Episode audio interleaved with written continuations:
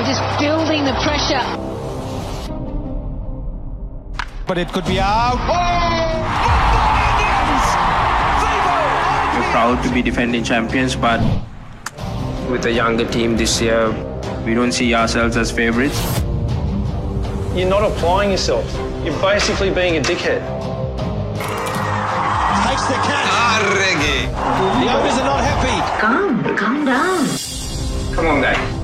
Everyone knows we fucked up that game.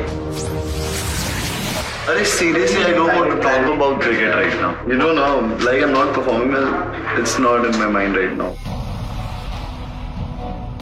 I've got so many opinions, so many people yapping in my ears. What do I take from that? Now then, is there an? What the hell? What the hell has just happened right now in Mumbai?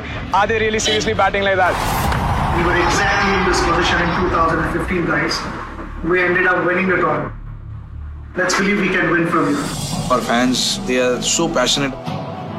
We want to win this game for the city. You know, we got to create some magic now on the field. That's it. Impressive. Taken for a boundary.